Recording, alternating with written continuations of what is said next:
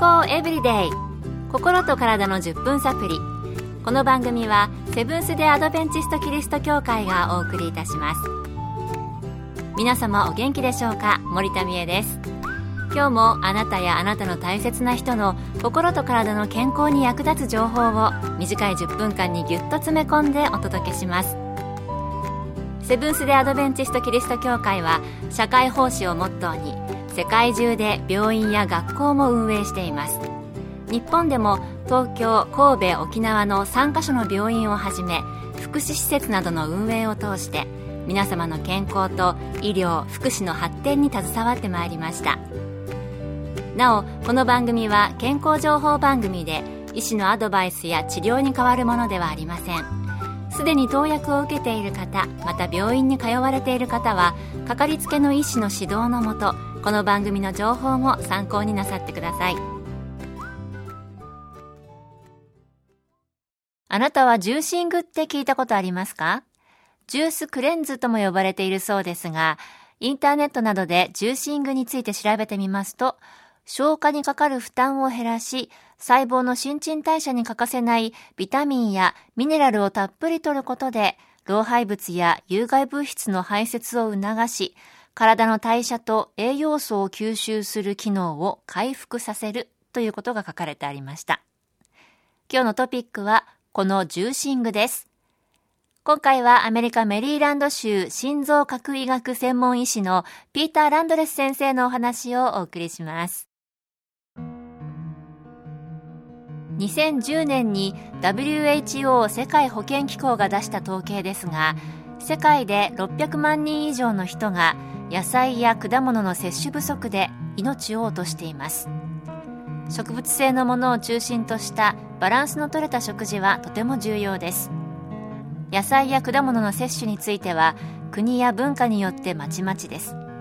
それはそれぞれの国で採れる農産物や国の環境や気候が影響しますがほとんどの国で十分摂取できていません。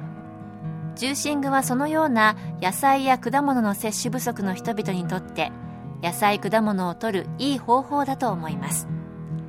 ですが果物や野菜を絞って作るジューシングは野菜や果物をそのままよく噛んで食べるのと比べて特に優れているわけではありません。そしてお金がかかる場合が多いです。ジューシングをすると水分やビタミンミネラルなどを抽出しますが全ての水分がジュースとなるわけではありません。残り物の中に食物繊維など多くの栄養素が残ります。ジューシングによって体に吸収しやすいものを取ることができますが健康への効果はその人の体の状態によって違います。私は野菜や果物大好きなので、もう朝からたくさん食べている方だと思いますが、世界的には野菜や果物の摂取は不足しているということでしたね。そしてジューシング、野菜や果物をそのまま食べるのとは違いがありそうです。そのあたりをもう少し伺いました。ジューシングも果物をそのまま食べることも腸内細菌を整え免疫システムや代謝を助けることが分かっています。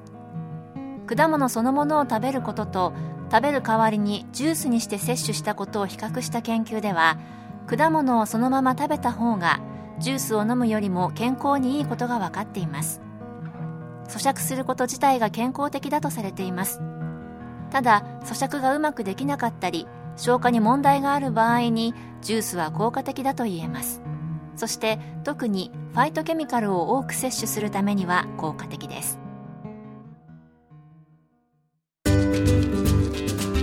健康エブリデイ。心と体の10分サプリ。この番組はセブンス・デ・アドベンチスト・キリスト教会がお送りしています。今日はジューシングについてアメリカメリーランド州の心臓核医学専門医師、ピーター・ランドレス先生のお話をお送りしています。それでは、絞ってジュースにするのと、ミキサーにかけるのは、どちらがいいのでしょうか引き続き、ランドレス先生のお話です。ジューシングは野菜や果物をミキサーにかけるのとは少し違います。果物をミキサーにかける場合は果物そのものの食物繊維などを失うことはありません。韓国で行われた研究ではリンゴ、梨、柿、みかんをミキサーにかけた抗酸化物質の量などを調べると同じものをジューシングするよりもより多くの抗酸化物質が検出されたそうです。ミキサーを使うとミキサーの熱によって熱に弱い栄養素を失う可能性がありますが他の栄養素の消化吸収は良くなります。例を挙げますとトマトに含まれるリコピンなどは少し熱が加わった方が消化吸収にはいいことが分かっています。うんどうやらミキサーにかけてジュースを作った方がメリットは多そうですね。ではジューシングやジュースクレンズ健康のために普段の生活に取り入れた方がいいのでしょうか？今のところ一般的に病気などではない限りジューシングが野菜や果物そのものを食べるより体にいいというはっきりとした報告はありません。世界中で野菜や果物が十分摂取されていないことははっきりしています。ですからまず野菜や果物を十分摂取することそして自然そのままの形で食べることまた必要に応じて料理することそれ以上何かしたい場合はその人のオプションとして加える程度に考えればいいと思います。私は絞ること自体がめんどくさいので、もっぱらミキサーに丸ごと野菜や果物を入れて飲んでいますけれども、そうですね、小松菜とリンゴとレモンとか、私は飲みやすいんじゃないかなと、美味しいなと思って飲んでいるんですけれども、まあ、そのままのお野菜、果物を食べるのが一番ですけれども、噛むのが大変な病気の時とか、ちょっと疲れてきたなという時など、ファイトケミカルを取る。このような有効的な方法として、ジューシング、ジュースクレンズ、いいかもしれませんね。あなたも健康のためにまず野菜や果物をたくさん摂る食生活心がけられてはいかがでしょうか？今日の健康エブリデイいかがでしたか？ここで立川キリスト教会があなたに送る健康セミナーのお知らせです。今回は心筋梗塞などのリスクを高くする脂質異常症について6月1日土曜日午後1時30分から東京都のセブンス・デ・アドベンチスト立川キリスト教会で開催します。講師はこの番組でもおなじみの栄養学博士の中本恵子先生。また同日お昼の12時30分からサンイクフーズの健康食品試食会も開催します。共に入場は無料です。詳しくは立川協会健康セミナーで検索。